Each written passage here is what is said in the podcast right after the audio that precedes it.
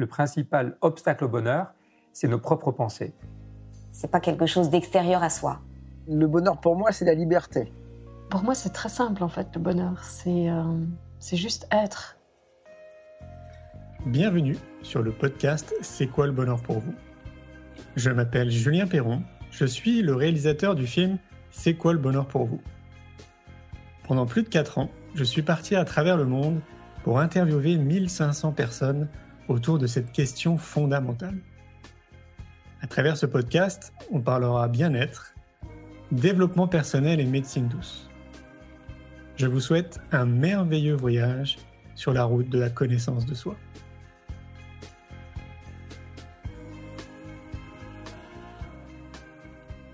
Aujourd'hui, j'ai le plaisir de recevoir Géraldine Prévost-Gigant.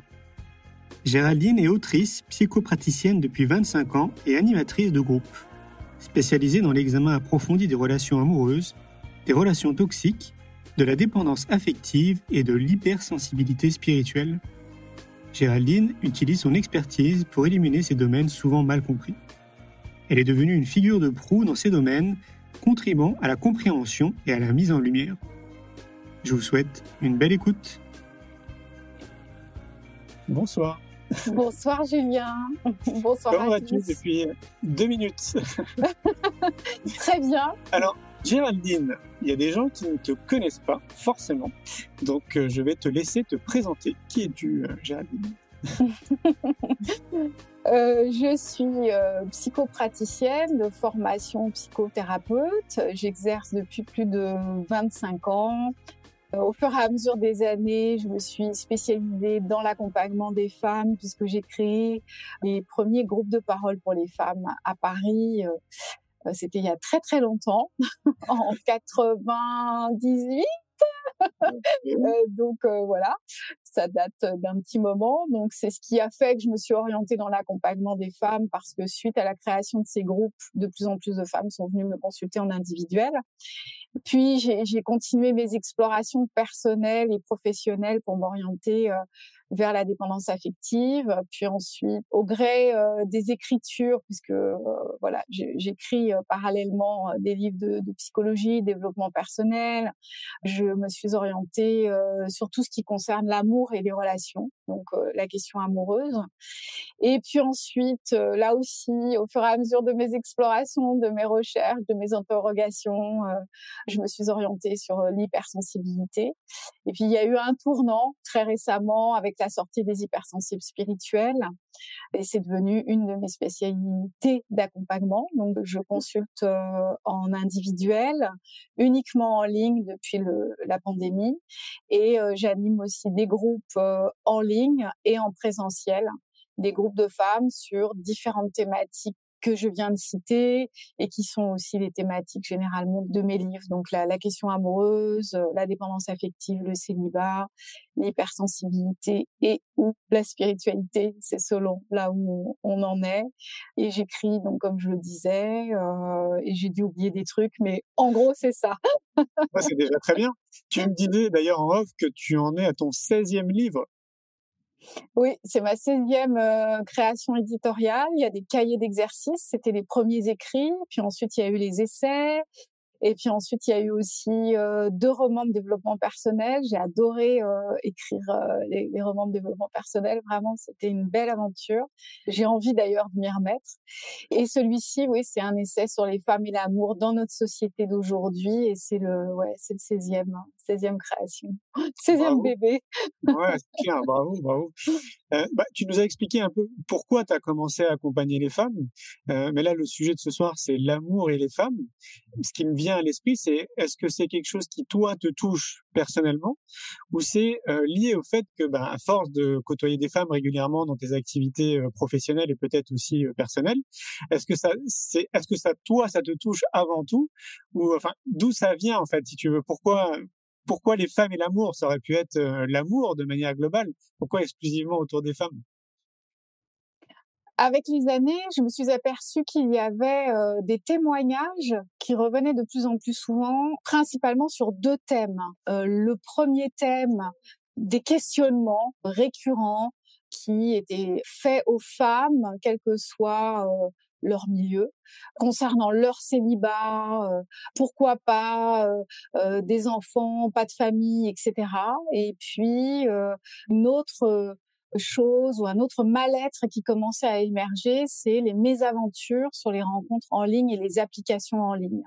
Et donc, euh, j'ai commencé à, à prêter l'oreille parce que j'ai entendu ces dernières années et pas avant comme une vague en fait d'une thématique qui arrivait de plus en plus euh, dans l'espace de consultation.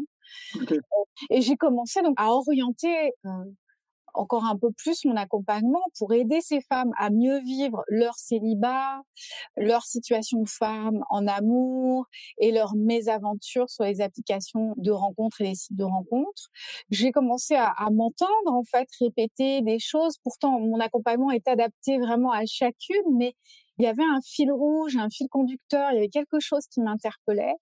Et je me suis petit à petit aperçue que il y a une sorte de, d'environnement social qui vient favoriser certains mal-être et en la défaveur des femmes. J'ai commencé à creuser le sujet, à faire des recherches et c'est là que j'ai eu envie d'écrire ce livre. J'ai eu envie d'écrire un livre pour ces personnes qui me consultent parce qu'il m'a été inspiré par ces personnes qui me consultent et aussi pour toutes les personnes qui me connaissent pas, qui me rencontreront peut-être jamais, mais il y a des rencontres dans la vie avec des livres et si ce livre peut aider euh, les femmes à se sentir euh, plus libres de choisir ce qu'elles ont envie de choisir, euh, davantage légitimes dans leurs choix, si ce sont des choix qui sont hors normes et surtout hors injonction à leur rencontre, si ça peut les aider à se sentir beaucoup plus libres, euh, j'aurais atteint mon objectif parce que c'est vraiment cet objectif-là, de permettre aux femmes de se libérer de leur euh, culpabilité. Souvent, on me dit que mes livres sont déculpabilisants. J'ai eu des premiers échos euh, sur celui-là. Il est aussi déculpabilisant et tant mieux. C'est vraiment, je suis contente quand j'entends ça. Bah oui, oui, tu m'étonnes, c'est hyper important, surtout autour de ces sujets, quoi. Mmh. Mais en même temps, moi, je suis pas très étonné, quoi, parce que tout ce qui est lié, à, alors c'est peut-être un avis, parce que bah, évidemment, moi, je n'utilise pas ces outils, donc c'est un avis euh, extérieur, peut-être qui est lié aussi à des discussions, enfin, bref. J'ai le sentiment quand même que c'est pas évident quand même sur Internet de trouver quelqu'un qui te correspond, quoi. J'ai vraiment le sentiment que la plupart des personnes qui seraient de manière assez régulière en fait sur, sur ces sites-là sont pas forcément euh, très alignés avec eux-mêmes, euh, voire peut-être même un peu décentrés. Enfin, c'est difficile, tu vois, de mettre des mots sans juger, mais c'est pour ça que je dis que c'est vraiment un sentiment. Ouais, je pense pas que ce soit le lieu. Alors oui, on mmh entend des fois à droite, à gauche, qu'il y a des belles histoires de personnes qui sont mmh. rencontrées. Bien sûr, bien évidemment. Mmh. Mais je pense que sur peut-être 100 personnes, c'est peut-être deux personnes. Je, je peux me tromper, hein. peut-être que toi, tu as des chiffres, je sais pas. J'ai pas de chiffres, mais par rapport à ce que j'ai pu observer, lire euh, et aussi ce qu'on me rapporte, je dirais à peu près ça, oui. Ah, euh, un très très petit, petit, petit, petit pourcentage. En creusant le sujet, je me suis interrogée en effet sur qui se trouve sur les applications et les sites de rencontres. Et je me suis finalement aperçue que euh, les jeunes générations, euh, pour eux, c'est normal d'y être. Donc, euh, au début, probablement, oui, il y avait certains profils de personnalité quand ça a émergé, quand c'était au début, euh, les premières années. Aujourd'hui, ça s'est tellement démocratisé et pour les jeunes générations, c'est tellement un truc normal que ce que j'ai pu observer, c'est qu'en fait, c'est plutôt l'aspect digital numérique qui vient euh, mettre en lumière certains comportements, certains troubles de la personnalité ou certaines pathologies, certains mal-être. Et il y a aussi des personnes qui vont utiliser les sites de rencontres pour euh, séduire, euh, avoir un certain discours qui sera pas forcément vrai. Euh, voilà.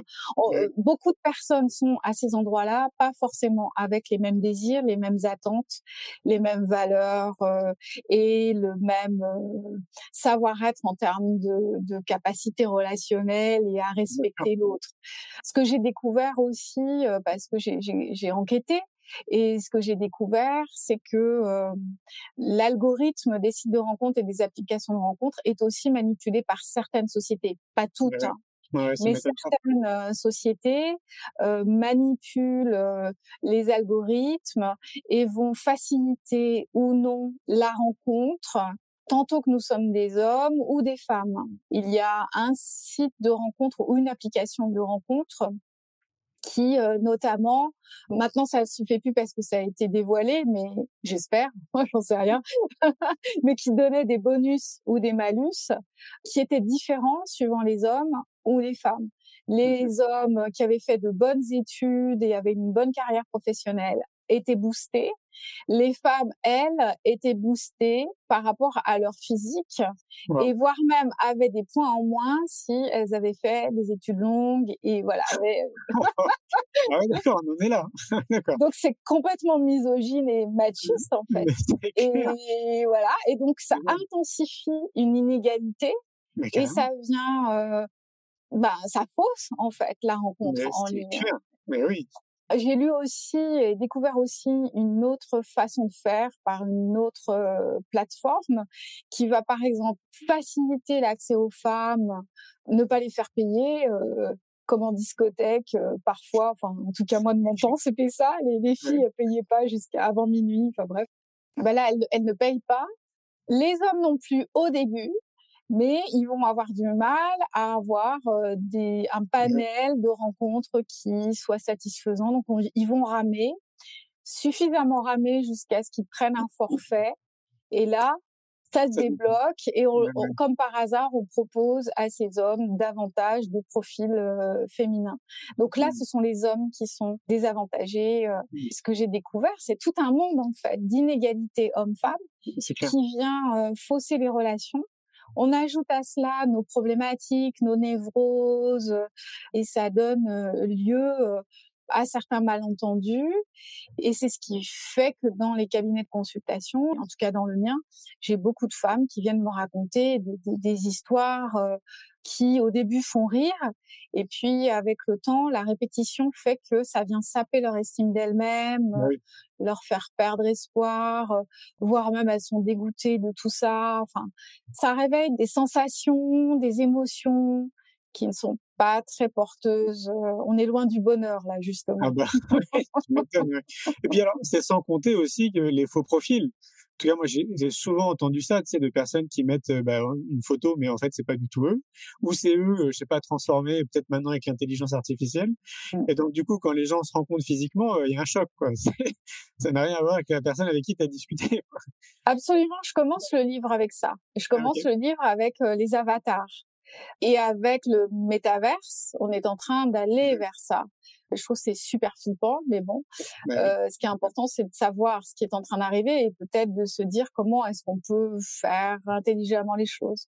D'ailleurs, euh, sur Facebook, sur Instagram, on a déjà nos avatars je sais pas toi, mais moi je suis bonne élève, donc mon avatar me ressemble. Mais j'aurais pu créer un avatar qui ne me correspond pas, euh, une blonde, euh, grande, euh, je sais pas.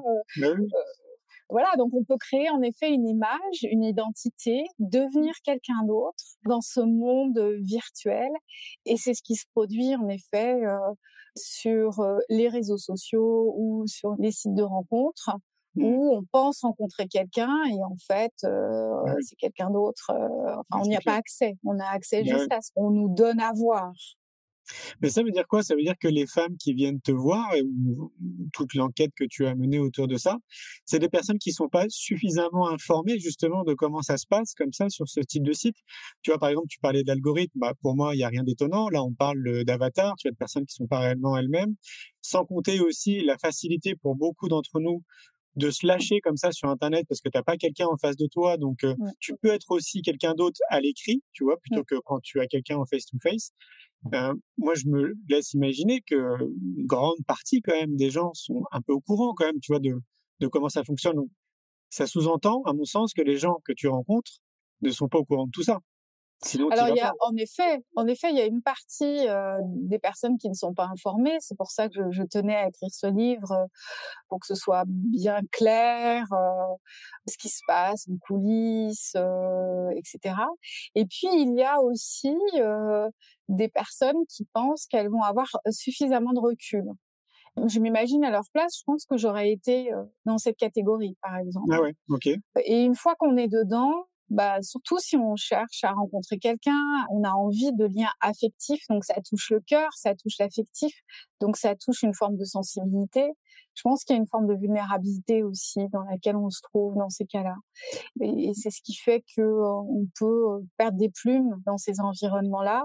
Il y a aussi les copines et les copains qui disent mais vas-y inscris-toi. Combien de de mes patientes m'ont raconté que c'est une copine qui a créé leur euh, leur profil sur une application de rencontre alors qu'elles n'étaient pas trop pour le truc, surtout les hypersensibles, euh, euh c'est mmh. pas trop leur truc, ils préfèrent rencontrer en, vrai, comme on dit, euh, euh, et se sont retrouvés euh, dans le truc. Alors après, on se prête au jeu parce que c'est assez ludique, bah oui. logique, c'est assez ludique, donc on se prête au jeu, c'est rigolo. Et puis si on est avec la copine, voilà, un apéro sympa, entre même entre plusieurs copines, c'est ça peut être l'occasion de, de, de complicité, de rire. Mais après, on continue. Et puis quelqu'un pointe le bout de son nez, et puis on se dit mais pourquoi pas? Peut-être que c'est comme ça que ça va arriver. Et mmh puis après on est déçu, alors on se dit oh bah je vais pas acheter l'éponge euh, si rapidement, donc euh, et puis et puis et puis on rencontre quelqu'un d'autre, et puis c'est comme ça que finalement on... parce que c'est assez addictif, c'est comme les réseaux sociaux. Tout ah bah l'intérêt c'est qu'on y reste. Exactement. Euh, plus on est connecté, plus ça fait des sous. Voilà. Et, ça a été compris pour ça. Je veux dire, il faut quand même le rappeler, hein, que ce soit Facebook, euh, Instagram, euh, tous les réseaux sociaux qui existent, ça a été créé pour créer de l'addiction justement. Quoi. Oui. Ils sont, très très malins. Il faut vraiment en avoir conscience. Donc, euh, pour moi, il faut être très vigilant justement par rapport à l'utilisation qu'on fait des réseaux sociaux de manière globale, parce que mmh. mine de rien, en fait, rencontrer du monde, c'est aussi un réseau social. Mais tout est orchestré justement pour qu'on sécrète des molécules chimiques qui nous addictent justement à ça. Et je veux vraiment en avoir conscience. Et tu sais, pour parler justement de ces applications, moi, ce que j'entends aussi beaucoup, c'est que c'est des applications où tu vas rencontrer du monde, mais c'est plutôt des personnes qui ont juste envie de coucher avec toi, en fait. C'est pas des, mmh gens avec qui tu vas euh, construire euh, ta vie. Euh, il semblerait que ce soit vraiment le réseau de rencontres sexuelles, en réalité, de personnes qui veulent. alors, j'espère hein, que c'est vraiment les deux parties qu'on, ils veulent juste se rencontrer pour coucher ensemble. Alors moi, je vais peut-être faire un peu boomer. J'ai 44 ans et je sais pas moi à l'époque tout ça ça n'existait pas et ça me paraît mais complètement hallucinant. tu vois? Bon, c'est peut-être moi. Hein. Alors tu n'es pas boomer, tu fais partie des, des, nouveaux romantiques dont je parle dans une ah. partie euh, de ce livre et, et je dois bien avouer que plus j'en parle et plus j'ai envie de, de, consacrer un livre à ces hommes donc ah, euh, visiblement, tu fais partie, ce qui m'étonne pas. et voilà, euh, les nouveaux romantiques sont souvent des personnes qui sont dans un dans une démarche de spiritualité, de psychothérapie, ou intéressées par le développement personnel, ou les sciences humaines, ou la philosophie, qui sont dans l'altérité, euh, qui sont euh, dans le respect de l'autre, euh, développent ceci dans le livre à un moment donné, après avoir balayé un certain nombre de choses pas très euh, fun euh, de la situation de la rencontre en ligne. Après aussi avoir parlé, tu le soulignais à l'instant, euh, comme la dépendance affective est une de mes spécialités, je me suis interrogée en prenant un peu les choses à l'envers suite à certains témoignages.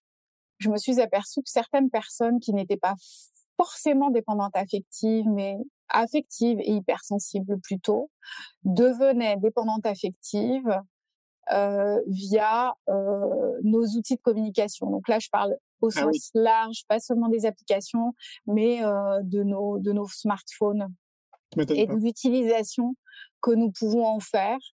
Et je me suis aperçue qu'en fait, notre modernité peut créer chez nous de l'addiction, tu viens de le souligner avec les, les réseaux euh, sociaux, et que euh, nous pouvons penser être dépendantes affectives lors d'une rencontre, euh, alors que c'est parce que nous faisons un usage de notre modernité qui vient chosifier les, les êtres, les rendre comme des choses. Et ce que tu soulignais aussi euh, tout à l'heure me faisait penser à, ce que je tenais absolument à souligner dans, dans le livre, c'est que euh, ces sites viennent utiliser l'amour qui est une énergie sacrée. L'amour au sens large est une énergie sacrée. Après, on décide, enfin on décide, on, on, on ça s'active vers un être, mais c'est aussi de l'amour envers nos animaux. Je vois, je vois ton chat derrière, mmh euh, euh, euh, des plantes, euh, la nature. l'humanité, euh, la planète. Donc l'amour est une énergie ensuite qui va se colorer en fonction de, de, de là où elle va, là où il va s'orienter. Mais on est dans une société qui vient utiliser l'amour pour faire de l'argent. c'est clair. Et ça, c'est hyper important que nous prenions conscience qu'en fait, il y a, y a tout un système pour faire de l'argent, donc les réseaux sociaux, les, les, les, espaces de rencontres, etc. Et qu'on vient monétiser le sentiment. Exactement. Et je trouve ça super violent, en fait. Je suis. Euh, et c'est important euh, de le conscientiser pour mmh. euh, parce que être conscient permet de prendre de la distance et peut-être pouvoir utiliser nos modes de communication d'une façon un peu plus humaine. Ouais. Quoique, bon, voilà. C'est tout le sujet de, de notre discussion. Euh, tu sais, on fait un magazine, enfin, je sais pas si tu le sais pas, euh, si tu le sais, pardon, on fait un magazine qui s'appelle le magazine Innovation en éducation. Euh, qui sort tous les deux mois, c'est un magazine papier. Et, donc là, ce matin et hier, on était en réunion avec une partie de l'équipe, avec le directeur et puis une, une collègue. Et donc, on est en train de préparer le chemin de fer. Et le thème du prochain magazine, c'est justement lié à ce que nous, on a appelé l'intelligence numérique. C'est c'est pour ça que ça me fait penser à ça, parce qu'à un moment donné, on a eu le sujet, c'est comment utiliser, en fait, le numérique qui est complètement intégré dans notre vie et même limite un peu imposé, tout en restant humain, c'est-à-dire tout, tout en gardant notre humanité, quoi. Waouh, super. Ouais, c'est super. C'est un vrai challenge. Et donc, ne serait-ce que notre téléphone, notre téléphone, ça a été créé justement pour créer de l'addiction aussi, quoi. Bah, bien sûr. ouais. Bien sûr. Parce que voilà, ils font tout. En fait, la société fait en sorte que on ait absolument besoin de notre téléphone. Et euh, on avait des exemples là ce matin, par exemple, euh, je sais pas, tu prends le métro, le tram, peu importe, un transport en commun, tu vois en fait que quand tu rentres, tout le monde est comme ça avec son, son téléphone. Ça fait un peu robot, tu sais. Moi le premier, hein. Alors moi, Mais je même au resto. Même au resto aussi. Même au resto. Bah J'étais au resto euh, dimanche euh, avec mon chéri et il y avait un couple avec un ado euh, à table à côté de nous. Ils ne se sont pas dit un mot jusqu'à ce que euh, le, le plat principal arrive. L'ado est allé faire, voilà, il est allé peut-être voir un pote. Et il y avait le mari et la femme, chacun à un bout de la table sur leur téléphone. Et quand ensuite euh, les plats sont arrivés, ils se sont mis tous les trois à, à parler. Mais j'ai trouvé que c'était. euh, on peut avoir des urgences euh, professionnelles parce que justement, ben, on est dépendant de nos outils pour communiquer, échanger, et parfois ça nécessite de répondre rapidement à un message urgent. Mais je trouve que c'est un temps important. Ce dimanche midi, ils sont ensemble, ils sont en famille, ils sont au resto, donc euh, c'est une sortie, donc ils sont censés euh, apprécier le moment ensemble et ils peuvent pas s'en empêcher. J'ai trouvé Ouais. que c'était, ça résumait tout en fait. Mais très clairement, très clairement. Et puis c'est le réflexe. Et moi, une fois de plus, je m'inclus dedans. hein. Tu sais, c'est le réflexe. C'est tu ne sais pas quoi faire, t'attends le train, t'attends quelque chose, Ah ouais. tu sors ton téléphone. Tu sais, ça fait un peu comme le fumeur qui euh, qui s'embête et Mm. qui prend sa cigarette et qui fume Mm, en réalité. mm, mm. Et pourtant, moi, j'ai conscience, tu vois, de tous les mécanismes. et je sais que c'est mon outil de travail, donc euh, j'ai conscience de tout ça. Mais malgré tout, je vois en fait que justement ça ça crée ça crée de l'addiction. Et donc ces sites en premier. Et c'est sans compter parce que je pense qu'on peut faire aussi un parallèle parce que ça ça fera l'objet aussi de ça me fait penser à ça parce qu'on va en parler dans le magazine du porno, le porno qui est Mhm. très clairement aussi complètement euh, intégré dans notre société comme si c'était normal, surtout pour la nouvelle génération Ouais. euh, qui s'appuie quand même beaucoup là-dessus pour les, les codes en fait euh, sexuels et moi je trouve ça hallucinant. Et là je regardais une série, je vais la je vais la citer parce que euh, voilà, ça s'appelle Sex Education, je sais pas si tu connais. Ouais, tu connais. Mhm. Je trouve que elle est quand même plutôt bien faite cette série, mais très clairement c'est vraiment beaucoup orienté sur plein de sujets. C'est très politique en réalité. Oui, oui, oui. Et en fait, ça, ça donne des, des informations aux jeunes, parce que c'est quand même des gamins de 17 ans hein, qui sont dans cette série, euh, des codes qui vont devenir la normalité dans notre société. Oui, exactement. On est d'accord. Exactement, exactement. Et toute la difficulté, c'est comment on arrive à garder euh, euh, l'équilibre sans tomber dans quelque chose de très prude, euh, comme on a pu le voir. Par exemple, le côté euh, aux États-Unis, euh, ils sont, ils peuvent être très trash ou très prudes. Ouais. Et donc, comment garder euh, un équilibre euh, par rapport à la sexualité, transmettre aux adolescents des informations euh, pour qu'ils puissent vivre librement leur sexualité euh, sans partir dans des extrêmes. Et, tu parlais de, la pornographie, ça fait des dégâts considérables. Les premières fois, les premières fois d'un garçon et d'une fille. Il y a aussi ça dans Euphoria. Ah, je ah, ah, Parce qu'en plus, en plus d'être une, une photographie en fait euh, de, de la jeunesse actuelle, euh, bon, ça se passe aux États-Unis, mais ça pourrait se passer en Europe. Hein, c'est vraiment euh, la même chose. En plus d'être une photographie vraiment de la vie d'ado aujourd'hui, avec le numérique, la sexualité, etc., etc. Et il y a aussi tout un passage où on voit comment la pornographie a faussé leur rapport à la sexualité et leur rapport à l'autre. Et on retrouve finalement ce que je dénonce aussi euh, dans, dans mon livre, c'est cette relation à l'objet. Je suis pas contre la modernité, au contraire, je trouve c'est formidable, j'adore ça. Je, moi, je, je suis vraiment euh, au taquet sur euh, la modernité, mais le problème, c'est que ça vient, si c'est sans conscience, ça vient alimenter euh, une relation à l'objet. Tout ça vient alimenter la relation à l'objet. L'autre n'est plus qu'un objet. Je pense que ces outils finalement viennent changer notre rapport à l'autre et changer notre rapport euh, au monde si nous n'en ben avons pas conscience. Complètement. En fait, on rentre dans un système de consommation. On consomme un individu comme on irait acheter un jean dans un supermarché. Exactement. Exactement. Ah, je suis bien d'accord. Et, et, sans compter les tabous qu'il y a autour, notamment, je trouve, autour de la sexualité de la pornographie très clairement, déjà nous, je trouve que de notre époque, bah, on n'était pas éduqués en fait à la sexualité. Alors oui, peut-être qu'il y avait des cours, mais franchement, c'est pas comme ça qu'on bah, qu'on nous sensibilise. Qu'en gros, j'ai l'impression que ça n'a pas vraiment trop évolué quand même dans notre société à ce mmh niveau-là. Et au sein des familles, c'est un vrai sujet tabou. C'est-à-dire que quand t'es parent, tu n'imagines pas une seule seconde que ton fils, que ta fille est en train de se masturber, par exemple, en train de regarder des mmh films porno, quoi. Et on pense que c'est que les gars qui regardent des films porno, mais il y a autant de filles qui mmh. regardent aussi des films porno. et donc tout ça, on n'en parle pas, tu vois? Mmh. Euh, bah, c'est des vrais sujets tabous. Alors que l'idéal, bien évidemment, ce serait qu'on puisse en parler bah, de manière totalement naturelle, parce que la sexualité, ça fait partie de notre vie, quoi.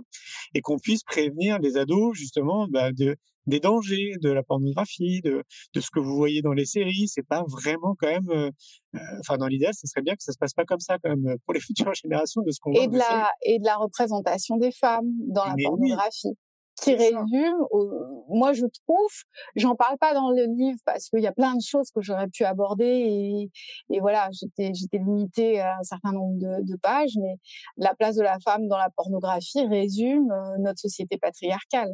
Et c'est ça qu'on peut qu'on peut euh, euh, échanger avec les jeunes. On peut parler de ça si on ose parler de pornographie. On peut aussi parler de de cette représentation qui est toujours la même euh, majoritairement euh, parce que c'est au, au, départ c'était fait par des hommes pour des hommes et avec des, des, représentations finalement très très clichés. Euh, mais que les jeunes intègrent comme euh, c'est comme ça qu'il faut faire. Mais oui, c'est ça, c'est ça. Voilà. Mmh. Donc euh, oui, plus il y aura de livres comme le tien, plus il y aura de personnes qui parleront de ces sujets, et mieux on portera. Parce que vraiment, je trouve que c'est... Alors, je ne sais pas dans d'autres pays, je sais pas si toi tu as l'info dans d'autres pays, je sais que d'un point de vue éducation, parce que bah, c'est un sujet moi qui m'intéresse, bah, il y a des pays qui sont un petit peu en avance quand même sur nous, euh, c'est-à-dire qu'ils intègrent beaucoup plus le savoir-être, euh, les compétences psychosociales, donc ça amène quand même les individus, les jeunes individus à mieux se connaître plus rapidement que nous, je pense, euh, notamment en France, donc peut-être que ça les aide à avoir le discernement, tu sais, dans, bah, dans ce qu'ils peuvent observer dans la série ou dans, sur, sur, sur les sites porno. Euh, mais en France, je trouve qu'on a beaucoup de retard euh, là-dessus. Et donc, du coup, c'est euh, comment on peut aborder ça du mieux qu'on peut? Alors, c'est chouette, là, t'as, as quasiment donc t'es des gens qui viennent te voir, donc là, c'est parfait. Mais elles sont assez minoritaires, en fait, ces mmh. personnes. Quoi. C'est déjà un grand pas, tu vois, de faire l'effort de venir voir un professionnel et de discuter, en fait, de tes soucis d'ordre sexuel ou intime, quoi, très clairement. Le reste de la population ne le fait pas. Donc, il faudrait réussir à aller toucher du mieux qu'on peut. Les livres en font partie, mais peut-être que je sais pas, tu as des idées? bah, je, je trouve qu'il y a euh, de plus en plus de, de scénaristes, euh, euh, séries ou films qui tentent de faire passer des messages. Ah oui, ok. Concernant ces sujets dont on parle ce soir, mais aussi d'autres sujets, je crois beaucoup à ça, à, à l'éducation via la fiction. Ce que j'ai apprécié dans Euphoria, justement, mis à part la grande, le grand art du, réalisateur pour cette série-là, pour l'instant uniquement, mais c'est que cette photographie de cette génération, en plus d'être un chef-d'œuvre cinématographique, dénonce beaucoup de choses. Ah, L'hypersexualisation des filles, l'identification des jeunes filles euh, à des modèles stéréotypés féminins, euh, l'identification des garçons à ce que c'est qu'être un vrai mec, être viril, les conséquences de l'éducation via l'éducation sexuelle via la pornographie. On voit tout ça. il faut avoir un peu de recul, mais euh, nous euh, adultes, c'est intéressant de regarder ceci. Et si on est parent, je pense que ça interpelle forcément. Ça interpelle forcément et c'est bien de savoir comment ça se passe parce qu'on est vraiment inside, on est avec eux, on vit à leur côté, on s'attache, on a peur, voilà, c'est une fiction donc on est emporté dans le truc. Mais ce qui est très intéressant c'est qu'on est vraiment dans une vie avec eux ce qui n'est pas possible dans la dans la réalité. C'est un monde à part mais on voit euh, l'influence de la société, l'absence éventuellement de parole des parents ou l'absence des parents tout court Ouais, ça. Et je trouve que c'est un, un, une série, en tout cas, moi, ça m'a éduquée euh, ah aussi, alors que je connais bien ces sujets-là. J'ai appris énormément, euh, en plus de passer, encore une fois, je le redis, un très bon moment de cinéma, mais de série série cinéma, hein, quand, quand, la série se fait, un beau film.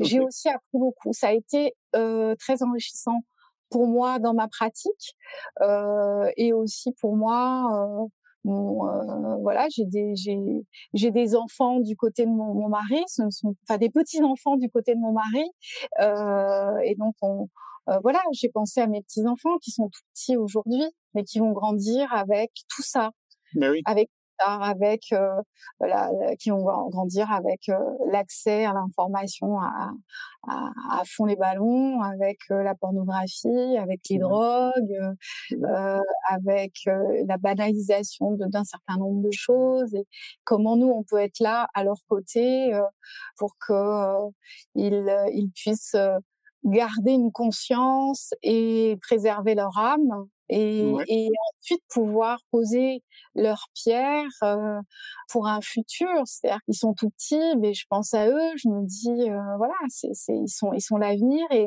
et nous sommes responsables de ce qu'on leur transmet et ils sont ils sont l'avenir de, de notre planète. Et nous, on a on a cette responsabilité de, de transmettre aux jeunes générations mmh. des valeurs, une conscience, une sensibilité pour mmh. qu'ils puissent euh, va faire que l'humanité prenne un, bon tournant. C'est ça, pour moi, c'est vraiment tous les enjeux. Hein. C'est qu'il reste bah oui. humain, tu vois. Mmh. Euh, oui, la technologie, ok, parce qu'effectivement, elle est là, elle est présente et on en a besoin forcément. Elle nous aide sur beaucoup de choses, mais avant tout, restons, restons humains. C'est-à-dire apprécions la nature, euh, prenons soin de notre corps, notre état d'esprit, euh, mangeons bien, etc., etc. Ça, ça me paraît vraiment fondamental. Ouais, C'était encore tout l'objet de notre discussion ce matin. Je te dis pour le prochain mag. c'est rigolo que ça vienne, vienne faire écho. Quoi. Et la, la, la plupart de, donc, bah, j'allais dire des patients je sais pas si c'est le bon terme, je suis pas très fan de patients, je dire des, des, personnes qui viennent te voir. Euh, c'est euh, c'est quoi la moyenne d'âge? Est-ce que c'est cette nouvelle génération justement ou euh, oui, sont... J'ai la fourchette des gens qui viennent euh, me consulter. Oh bah, je, je, je, ça peut être 20, 25 ans jusqu'à 60. Ah oui, ok, d'accord. donc il n'y a pas de, il y a, y a pas vraiment de moyenne, quoi. C'est euh, ok. D'accord. Et j'aime ça, j'aime ça. C'est, ah euh, et peut-être que c'est pour ça d'ailleurs que chaque tranche d'âge se sent bien avec moi parce que je m'adapte aussi euh, euh, à ces personnes. Je m'informe beaucoup aussi de l'évolution de la société, pas seulement pour ce livre, mais aussi parce que je trouve qu'une certaine psychothérapie ou certains courants de psychothérapie ont parfois raté le coche par rapport à notre euh, modernité et que en tant que praticien, c'est important que nous puissions euh, être au courant de l'évolution euh, ou des tournants de notre société pour pouvoir accompagner de la façon la plus juste et surtout euh, les plus jeunes parce que parfois, les plus jeunes, ils ont besoin d'avoir des praticiens qui sont pas trop vieux, mais pas trop jeunes, pas trop vieux pour pas être euh, bah, et, et, et qui ait un problème de communication, pas trop jeunes non plus parce qu'ils ont envie de pouvoir avoir euh, des points de repère, des points d'appui, euh, qui est une maturité. Et, en tout cas, moi, je vis ma pratique aussi comme ça. C'est-à-dire qu'il y va de ma responsabilité et aussi de mon grand intérêt pour les êtres, de me tenir informée et, de, m'adapter aussi euh, à cette société en mouvement. C'est important. Je trouve qu'on peut rester vite en, euh, dans notre bulle, hein, dans nos cabinets de, de. Et c'est pour ça, peut-être que c'est le cas aussi pour toi. Moi, c'est pour ça que je regarde des séries comme Sex Education. Enfin, moi, c'est pas mon métier, Ouais. hein, mais Oui. c'est justement, en fait, c'est pour prendre le pouls, tu vois, social. Oui. En fait, c'est une étude sociologique pour moi à chaque fois. On est d'accord? Ouais, Oui, ça. absolument, absolument. C'est précieux. Ouais. Tu parlais de dépendance affective et tu disais que tu étais euh, quand même bien spécialiste euh, autour de la dépendance affective. Euh, pareil, là, c'est un sentiment, bien évidemment. Moi, j'ai vraiment le sentiment qu'il y a quand même une grande partie de la population qui a cette forme de dépendance affective qui est liée beaucoup justement à l'accélération aussi de notre société, hein, qui, pour beaucoup aussi, forcément, quand on fait un peu de psychologie, on voit qu'il y a des terrains qui sont sensibles depuis l'enfance. En tout cas, il y a, il y a du traumatisme pendant l'enfance. Et donc, ce que je veux dire, c'est que au même titre que les hypersensibles, là, ces dernières années, j'ai vraiment l'impression qu'il y a de plus en plus d'hypersensibles. Et donc, du coup, aussi de plus en plus de personnes qui sont dépendantes affectives, parfois sans même s'en rendre compte. C'est-à-dire que jusqu'au jour où tu lui dis, où tu dis peut-être que, et, euh, et là, ça peut générer un déclic. Est-ce que c'est ce que tu vois, toi aussi? Par rapport aux hypersensibles, euh, c'est ce qui m'a amené à avoir envie d'écrire sur les hypersensibles spirituels, c'est que je me suis euh, interrogée sur cette augmentation des hypersensibles. Certains disent que c'est parce que nous avons aujourd'hui une connaissance du sujet suffisamment fine pour pouvoir les, voir, pas les diagnostiquer parce que c'est un trait de personnalité et ce n'est pas euh, une problématique euh, psychique. Euh, mais en tout cas, on a des, des, des, des on est on est suffisamment informé pour euh, les reconnaître. Certains professionnels disent que c'est parce qu'on on les voit plus, parce qu'on est en capacité de les voir plus. D'autres disent de, des hypersensibles, ça a toujours existé. J'ai émis une hypothèse avec deux leviers, qu'il y a plus d'hypersensibles parce que nous, nous sommes dans une société violente psychologiquement. Parce que si je dis simplement violente, bah, certains vont me dire ouais, mais au Moyen Âge ou euh, dans les temps passés, c'était hyper violent et tout. Mais là, c'est une violence, je dirais, plus euh, psychologique. Et puis, j'ai mis une autre hypothèse qui est que euh, il y a une évolution de conscience, une ouverture à- au développement personnel, à la spiritualité, qui n'est pas seulement une fuite, comme peuvent le dire ceux qui croient en rien, et qui disent que euh, c'est pour fuir euh, les angoisses, les, incertitudes, la peur de la fin du monde et tout et tout et tout. Moi, je, je, je suis convaincue qu'il y a un éveil des consciences et que euh, les hypersensibles sont la face visible de cet iceberg de l'éveil de conscience de l'humanité. Et c'est pour ça que j'ai associé hypersensibilité et spiritualité parce que j'avais envie de parler spécifiquement de ces êtres qui sont hypersensibles à la spiritualité, à la sagesse, qui sont dans cette quête, dans comprendre plus sur la nature humaine et qui sont soucieux du, du, du de l'avenir de l'humanité. Euh, par rapport à la dépendance, pardon, excuse-moi, je t'ai coupé. J'allais dire, excuse-moi, c'est beaucoup plus la nouvelle génération dont j'ai l'impression.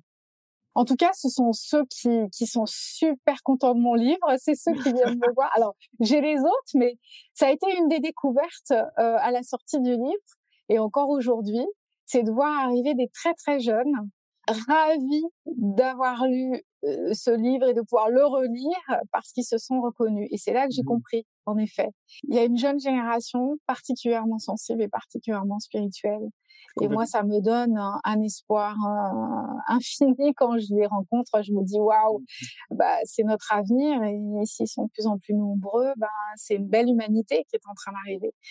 Et dans mes journées d'optimisme, je pense à ça. Je me dis qu'on est en train de traverser vraiment un processus de mort-renaissance pour euh, qu'advienne euh, et arrive une humanité beaucoup plus consciente euh, et respectueuse du vivant. Mais oui, c'est. Voilà. Euh, beaucoup plus de filles, j'imagine, non? Bah non, non, non. Non? Il y a aussi, il y a aussi des, des garçons et des hommes. euh, oui, oui, oui, oui. Bon, c'est rassurant. Oui, oui, oui c'est très rassurant. cool. Et donc oui, on parlait de, du coup de dépendance affective qui est pour moi un des mots aussi quand même vraiment de notre société qui est assez éteint. On n'en parle pas beaucoup quand même de la dépendance affective. C'est pas comme si c'était tabou, mais euh, enfin peut-être que je me trompe, hein, mais j'ai pas l'impression qu'on en parle beaucoup en fait. De... Alors moi je, je peux pas je peux pas répondre à ça. Enfin si je peux répondre à la question, mais disons que par rapport à on en parle beaucoup ou pas, de là où je suis, vu que c'est ma spécialité, je me rends pas compte. Donc c'est intéressant de t'entendre le dire. Ça me donne une information supplémentaire parce que moi mmh. comme c'est mon c'est ma spécialité. Euh, voilà, je suis, je suis dedans. Euh, et, et, parfois, euh, quand on est dans, dans, dans une spécialité, on en oublie euh, que la perception de l'extérieur n'est pas la même. Donc, euh, merci, c'est intéressant de, de le souligner. c'est vrai que c'est un sujet tabou pour pas mal de gens. Mmh. mais la rencontre amoureuse aussi, hein, ah oui, curieusement, il n'y a pas beaucoup de place pour les, les sentiments soit c'est à l'eau de rose, soit c'est c'est tabou, euh, voilà. Ah et alors la dépendance affective, euh, euh, je pense qu'en effet, elle est intensifiée par la société, par nos modes relationnels et par la modernité, bien entendu, comme comme je l'ai dit tout à l'heure, parce que aussi, bah aujourd'hui, on, on peut mettre quelqu'un en attente et l'insécuriser rien qu'avec notre smartphone ou, ou notre ordinateur. Euh, il mmh. suffit de d'ouvrir les messages sur WhatsApp, de, de permettre donc qu'il y ait les deux encoches et de ne pas répondre. Et si quelqu'un est, est amoureux, est attaché ou est inquiet ou insécurisé, cette personne va être encore plus insécurisée parce que on a vu son message, on n'y a pas répondu ou bien on, on dit qu'on est occupé et puis en fait, euh, si on ouvre WhatsApp, on voit en ligne, euh, mais en ligne pour d'autres et pas pour cette personne. Donc ça va mmh. créer de l'insécurité et de la mise en attente. Donc en fait, on a un pouvoir sur l'autre avec nos technologies plus qu'auparavant. Euh, auparavant, on pouvait ne pas répondre à une lettre manuscrite. Ça avait moins d'impact parce qu'on n'avait pas l'habitude de cette immédiateté. Et aujourd'hui, pour tout, on a l'habitude d'une immédiateté et donc on gère pas la frustration. Et du mmh. coup, quand l'autre nous met en attente, ça vient nous toucher davantage. Et si en plus, en effet, on a un terrain euh, avec une blessure d'abandon ou de rejet, ça va s'allumer comme une mèche, euh, voilà, immédiatement. Et mmh. donc, ces, ces, outils de communication nous permettent d'avoir du pouvoir sur l'autre, de, de ghoster, donc de, de, de disparaître, de quitter quelqu'un sans laisser d'adresse, euh, sans donner de signification, euh, de la bloquer de tous nos réseaux sociaux et la personne se trouve éjectée de notre univers numérique et de vie sans avoir d'informations.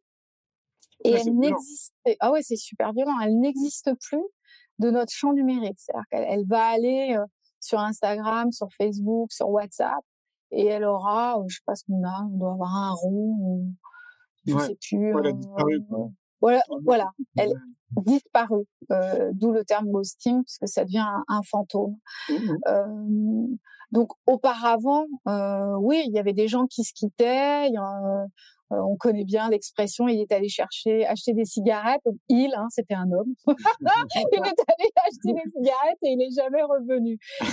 Aujourd'hui, euh, c'est, ça s'est démocratisé avec nos, nos, outils de communication. Donc, euh, ça, ça accentue des terrains de dépendance affective, voire ça peut créer des dépendances affectives momentanées parce qu'on va créer de la dépendance chez l'autre. Ouais, mais là, là, ça veut dire quoi? Ça veut dire qu'une grande majorité des gens sont au courant de ça? C'est un peu machiavélique quand même. Ah non, non, pas une ah majorité. Certains profils ah certains profils ou bien euh, des personnalités évitantes. Par exemple, il y a, il y a ce que j'appelle euh, les personnalités évitantes. C'est souvent ceux-là qui euh, attire les dépendants affectifs. Hein. Il y a une espèce de voilà, ouais, voilà hein. mmh. et ça va s'alimenter. C'est-à-dire plus il va être indifférent, plus la personne dépendante affective va être dépendante affective, mmh. euh, et plus elle va être dépendante affective, et plus il va être dans euh, l'évitement et il ou elle va être dans, dans dans la fuite. Donc en fait, certains profils vont avoir tendance à prendre le dessus dans la relation via nos outils de communication. C'est-à-dire que ce sont devenus nos outils de communication. Bah et donc finalement, nos communications vont être teintées de nos tendances, de nos profils psychologiques, euh, de nos mécanismes relationnels, et ça va être en fait, ça fait caisse de résonance. C'est-à-dire que ça vient intensifier des terrains et les rendre davantage euh, visibles. Oui, et puis sensibles du coup. Mais euh, est-ce qu'on serait pas un peu tous justement avec un terrain, euh, tu vois, avec des blessures de rejet, avec des blessures et tout ça, tous, un peu tous, forcément. Quoi? Ouais. Bah, nous sommes des êtres affectifs. Après, c'est plus ou moins accessible suivant nos mécanismes de protection ouais. suivant ce qu'on va empiler au-dessus de notre cœur, euh, suivant euh, euh, voilà, on va on va voilà, on va on va on va mettre comme comme sous une armure notre cœur, suivant mmh. ce degré de protection, on va avoir conscience de notre dimension affective ou pas. Mais finalement, nous sommes tous des affectifs parce que nous sommes tous des êtres de relation. Et, et spirituellement, moi, je dis que nous sommes aussi porteur de cette vibration qui est, de l'amour et donc on est mmh. on est venu là pour que cette énergie euh, circule. On est tous des affectifs donc on va être touché par ces nouveaux modes de communication et c'est pour ça je trouve que c'est important de ne pas oublier de communiquer, de regarder comment on communique, avec qui, on peut faire les choses avec euh, élégance, mais ça prend un peu plus de temps. Et le temps, ben, on a l'impression qu'il nous échappe de plus en plus parce que tout euh, s'accélère. C'est un vrai challenge en fait de garder cette conscience euh, et de, de regarder ce qu'on fait sans se juger et pour pouvoir rétablir les choses en fonction aussi de nos valeurs et de notre sensibilité.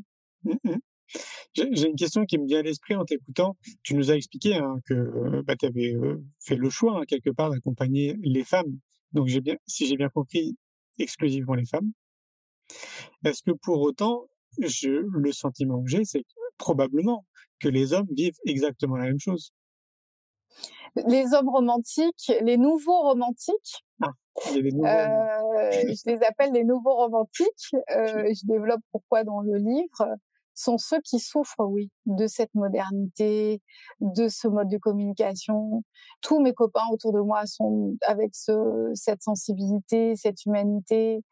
Mais ce sont des êtres qui sont euh, informés d'un certain nombre de choses sur euh, euh, la dimension humaine, la psychologie, la spiritualité, mais ils avaient de toute façon au départ euh, de, du parcours que je, je connais d'eux euh, une sensibilité déjà, euh, une humanité très marquée.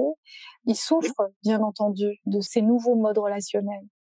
Et le reste, ceux qui ne seraient pas dans la catégorie que tu viens de donner, comment eux vivent les choses T'as as une idée? Parce que je me dis, si c'est compliqué pour les femmes, alors oui, vous êtes plus sensibles et enfin, il y a toute une histoire autour de la femme, la féminité dans notre société et ça ferait peut-être l'objet d'ailleurs d'un autre live.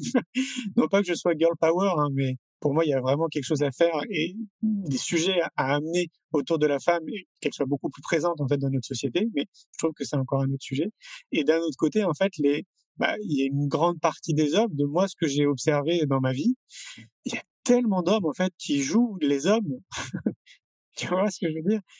J'aborde ça euh, dans, dans le, le livre, euh, quasiment la, la première moitié, euh, où je parle de l'importance de l'éducation. On en revient à, ton sujet important pour toi euh, et c'est fondamental dans ce dont on est en train de parler concernant les hommes et les femmes. En fait, il y a une identification à ce que doit être un mec et ce que doit être une fille. Ça. Et euh, ça commence avec euh, euh, les filles qui doivent jouer euh, à la poupée et les garçons aux voitures. Alors, mmh. dès qu'on parle de ça, ça fait très cliché, mais n'empêche que c'est ça. Et donc, il y a des, des identifications qui sont véhiculées par l'éducation et par la société. Et mmh. tout au long du livre, je reviens sur la faute à la société, si je puis dire. C'est parce que pourquoi c'est important, c'est parce qu'on peut pas tout faire peser sur euh, l'épaule des parents et qu'il y a aussi une société qui repose sur des, des, des places genrées pour les femmes, pour les hommes, des comportements, des émotions, etc., etc., que ça remonte à quand même très longtemps, plusieurs siècles, et que euh, Là aussi, il faudrait moderniser un petit peu tout ça. Euh, mais il y a des gens qui ont peur. Par exemple, j'ai lu ou entendu, je crois que j'ai lu euh, un commentaire. Euh, où est-ce que j'ai entendu ça? Je crois que c'était en dessous d'une de mes interviews où quelqu'un disait "Mais si on déconstruit notre représentation de l'homme et de la femme, eh bien, ça va foutre en l'air notre société." Ah bah, ça va surtout foutre en l'air le patriarcat. Ça va et... industriel aussi. Enfin, ça, exactement. Oui. Bah oui, au contraire, c'est plutôt positif. Moi, je trouve, mais il y a des gens que ça fait flipper, et donc ça, ça indique quand même que il y a des prises de conscience qu'un certain nombre de personnes, une grande majorité de personnes, euh, des prises de conscience qu'elles n'ont pas encore faites et elles ne sont pas prêtes à accepter ces changements. Moi, je prône une égalité. Je je je, je dis pas qu'il faut du, du matriarcat parce que ce serait faire la même chose, mais euh, on recommence finalement. Voilà. Mais une égalité où chacun a, sa place, euh, euh, mais avec une, égalité. Et par rapport à revenir aux, garçons et aux filles, aux hommes et aux femmes, euh, l'identification au féminin et au masculin va ensuite avoir une incidence sur euh, nos comportements, euh, mmh. nos relations, euh, la place qu'on va prendre dans le couple, des rapports de domination, de soumission, etc., etc. C'est très intéressant de regarder ça mmh au quotidien parce qu'en fait, moi, en, en me penchant sur ce sujet, en creusant, je me suis aperçue que j'avais intégré aussi des choses avec lesquelles je ne suis pas d'accord. Mais oui, c'est bien. Mais c'est automatique, quoi, parce que notre société entière fonctionne sur des habitudes. Oui, donc c'est important, je trouve, d'en avoir, euh, d'en avoir conscience. Et c'est pour ça que c'est compliqué de se déconditionner, de se reconditionner. C'est-à-dire de, oui, oui, le meilleur terme, c'est déconditionner, en fait, vraiment de tout ce qu'on nous a appris. Alors, évidemment, il y a du bon, hein, quand même, dans tout ça. Oui. Oui. et de se réapproprier réellement qui on est. Enfin, pour moi, là, on revient très clairement à la connaissance de soi, ce qui manque dans nos sociétés respectives. Si tu te connais, bon, bah, a priori, euh, bon, on serait même pas en train de discuter ce soir, peut-être, ou on discuterait d'autres choses. je, je, sais pas. Mais pour moi, c'est vraiment le levier. Tu sais, je dis très souvent, euh, j'aime bien le terme punchline. J'ai une punchline que j'emploie assez souvent, qui est si tout part de l'éducation, alors tout part de la connaissance de soi. Mmh. Euh, justement, si on veut une société un peu différente, mais même mmh. peut-être beaucoup différente, mmh. euh, vraiment, c'est les deux points fondamentaux. C'est l'éducation et la connaissance de soi. Et donc, si je comprends bien, à travers tout ce que tu fais, tes activités, tes livres, les stages, les formations, etc., tu œuvres dans ce sens-là. Donc, merci euh, d'œuvrer euh, comme un petit colibri que nous sommes. et je trouve ça vraiment très, très important. Euh, la dernière question qui me vient à l'esprit, parce qu'on a parlé un peu de ton livre, tu vois, tu disais à plusieurs reprises pendant notre échange que on retrouve ça dans ton livre, etc. Mais finalement, on n'a pas vraiment parlé de ton livre.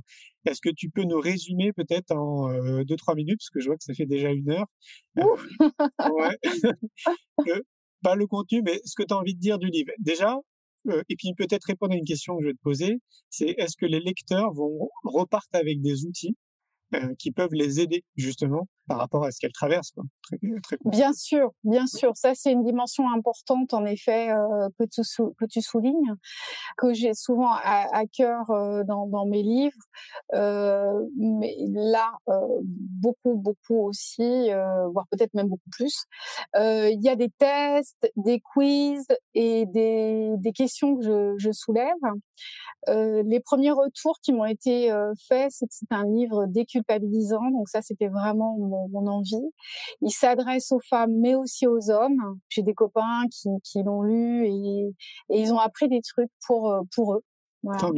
Ils n'ont pas aimé juste parce que euh, ils m'aiment bien. Ils ont aimé parce qu'ils y ont trouvé des trucs. Euh, euh, ils ont été passionnés par le sujet et ça les intéressait de, de comprendre. Donc, ils s'adressent aux femmes et aux hommes, mais principalement aux femmes qui sont dans cette euh, soumise aux, injonctions de la société, de euh, l'encouplement, comme dit le philosophe Cespedes, c'est-à-dire l'obligation à être en couple pour avoir de la valeur, qui pèse beaucoup plus sur les femmes que sur les hommes. Si on est célibataire, c'est qu'on a un problème. Euh, il faut être en couple rapidement et puis il y a l'horloge biologique. Il faut vite, vite, vite faire des enfants. Et j'ai des femmes qui euh, m'ont témoigné euh, vouloir faire des enfants, mais ne pas savoir vraiment si elles en veulent vraiment elles ou si c'est pour répondre à une attente de la famille, de la société, etc.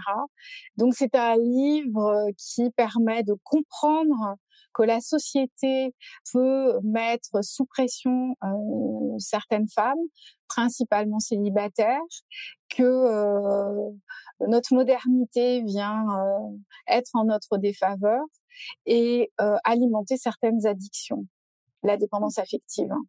Et il y a des, des clés pour que les femmes puissent s'alléger en fait du poids de tout ceci, pouvoir trouver des pistes pour assumer leur choix, quel que soit leur choix. Et sur la dernière partie de l'ouvrage, qui est peut-être la partie que moi je préfère, parce qu'on retrouve une certaine philosophie aussi dans mes autres livres. Je parle des, nouveaux romantiques, donc de ces hommes qui ne sont pas dans cette relation à l'objet, qui ne sont pas dans cette masculinité toxique, qui sont pas dans cette domination, mais qui sont dans l'altérité, la conscience, euh, euh voilà, comme toi. Et euh, je parle aussi de ce qu'on peut bâtir ensemble, hommes et femmes, dans le respect, l'égalité et, et, voilà. Et je propose certaines clés. Euh, donc c'est un livre, euh, on m'a dit, qui permet aussi euh, de trouver des réponses à donner, des réparties à avoir quand on sent que euh, on nous pose des questions euh, qu'on ne devrait pas poser finalement euh, parce que c'est la vie privée. T'es toute seule, t'as un mec. alors c'est pour quand le petit Alors tu te maries, etc. voilà. Donc il y a plein de clés pour les femmes et aussi une comment dirais-je ce chapitre sur les hommes, et c'est ce qui me donne envie d'écrire plus, c'est aussi une manière de leur dire merci d'exister parce que quand ces femmes les rencontrent, eh bien la vie est, beaucoup plus douce pour elles. Et euh, ces femmes qui désespèrent aussi de rencontrer des hommes conscients, eh bien j'ai écrit ce chapitre aussi pour leur donner euh, euh, l'espoir et leur dire, voyez, ils existent, ils sont bien là, ils sont bien plus nombreux qu'on peut penser. Mais oui, complètement. un peu une communauté. oui. oui, complètement. Des millions de personnes, c'est sûr. Mm. Merci beaucoup, Géraldine, c'était passionnant. Merci. Bah, merci, Julien, pour ton invitation. Ouais. Avec joie. Super. Passe bah, une belle euh, fin de soirée. Merci. Et bah, Toi aussi. Dis, à tout bientôt. À bientôt. ciao. ciao.